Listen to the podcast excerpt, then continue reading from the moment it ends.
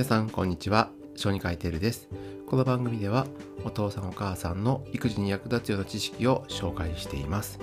今回は肥満の治療の時に役立つ一番大事な行動療法についてお話ししようかと思います。まあ、肥満の子供をですね僕が小児科医が治療する時に大事なことっていうのは食事療法運動療法そして行動療法この3つになるんですね。この3つを組み合わせることによってその子のやる気を引き出してうまく体重をコントロールするっていうのが大事な方法になるんです。でまあ主に外来でできることっていうとこの行動療法をうまく教え込んでそれを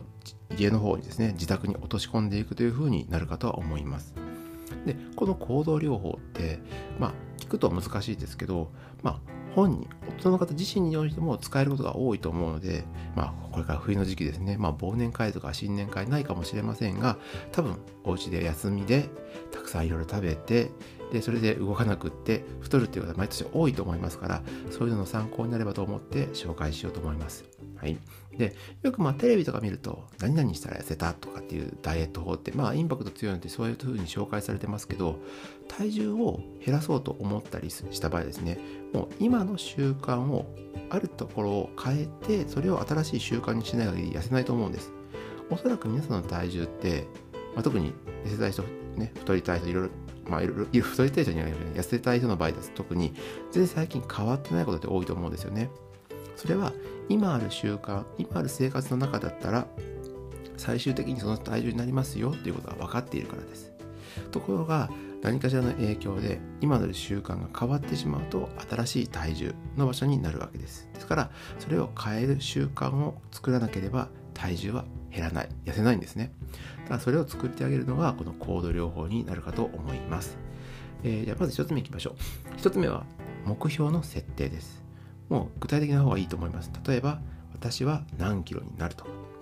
増えないようにするとかあとは運動を毎日するっていう設定もいいかもしれませんよね。要は毎日運動をこれだけする。例えば短くてもそれを続ければ今よりかは変わりますからそれで痩せる可能性は出てきます。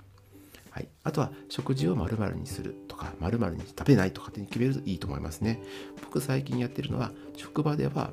まあ、お菓子が置いてあるんですけど甘いものは決して食べないというルールで今生活をしています。こういうのとは変わりますよね。で例えば運動した時に体重は変わらないけど運動したという場合要は体の組成は変わるわけですよね。筋肉が増えたりするのでですから体重では見えない部分でおそらくあなたの体にはいいことが起きていると考えられるのでこういう設定でも十分いいかとは思います。はい。次にセルフモニタリングっていうのが大事になりますね。これは実は一番重要な方法になるので覚えておいてもらいたいですしやった方がいいかと思います。要は自分の日常の中で記録できるものとか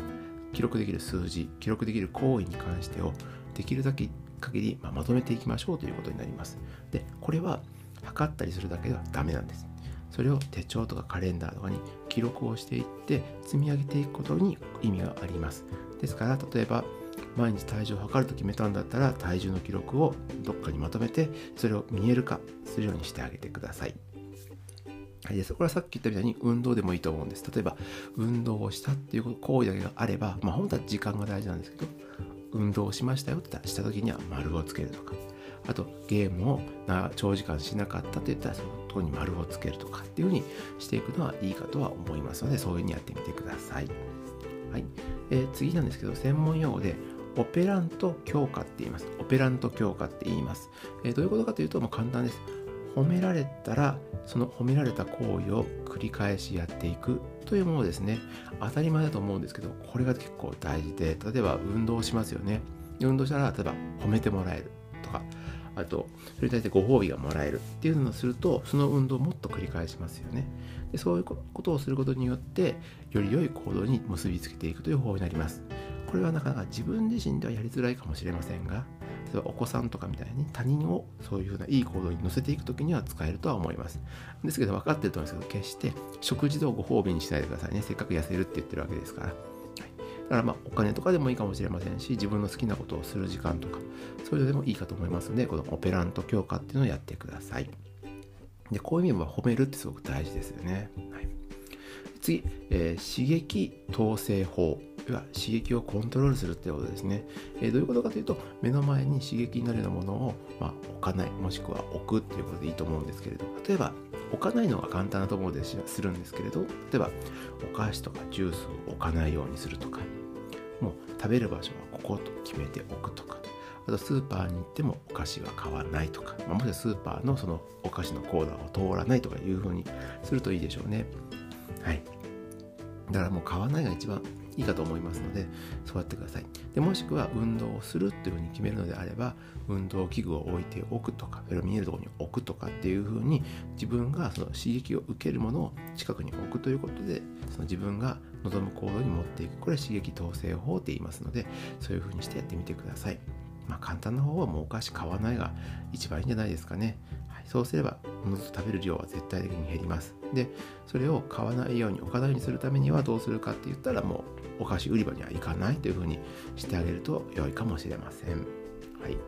であとはですね、えー、反応妨害習慣拮抗法って言います。要はこれは今ある習慣を別のものに変えるということですね。簡単に言うと例えば皆さんお腹が空いた。近くにある食べ物をちょこっと食べるっていうのを多分日常的に繰り返してると思うんです。いや、完食ですね。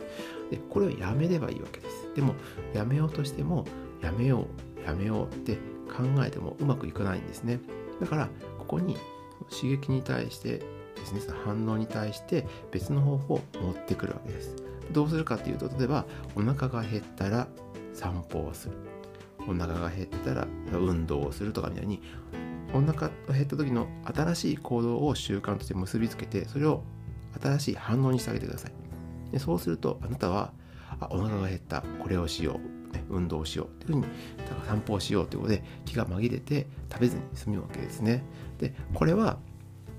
結構長いことしなければいけませんがもうそういうルールを紙に書き出しておいて決めてやってあげればおのずとそういう習慣になりますので是非やってみてください。例えばどうしてもお腹が空いて食べちゃうんだっていう方は食べるもの飲むものを、まあ、より良いものに変えるというのも手かもしれませんね。僕が結構やってたのが炭酸水を飲むっていうのをやってました。炭酸水メーカー作っておいてそれを飲むとかあともうジュース買うとしてももう何もない炭酸水だけにしてそれを飲むとかっていう風にするのもいいかもしれません。えお茶を飲むとかコーヒーを飲むとかでもいいかもしれないので少なくとも自分がいつもやっちゃうことを見直してそれに対してまた新しい反応をですね、妨害するような習慣をつけてあげるといいかと思います。あと、歯磨きするっていうのもいいかもしれませんね。なぜかというと、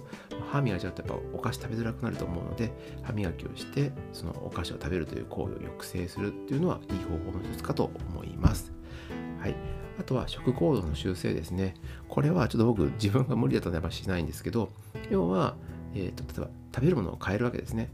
硬いものを食べて選ぶとかですね。選んで食べるとかあと少しずつ食べるようにする。あと噛む回数を増やすっていうのがいい方法かと思いますが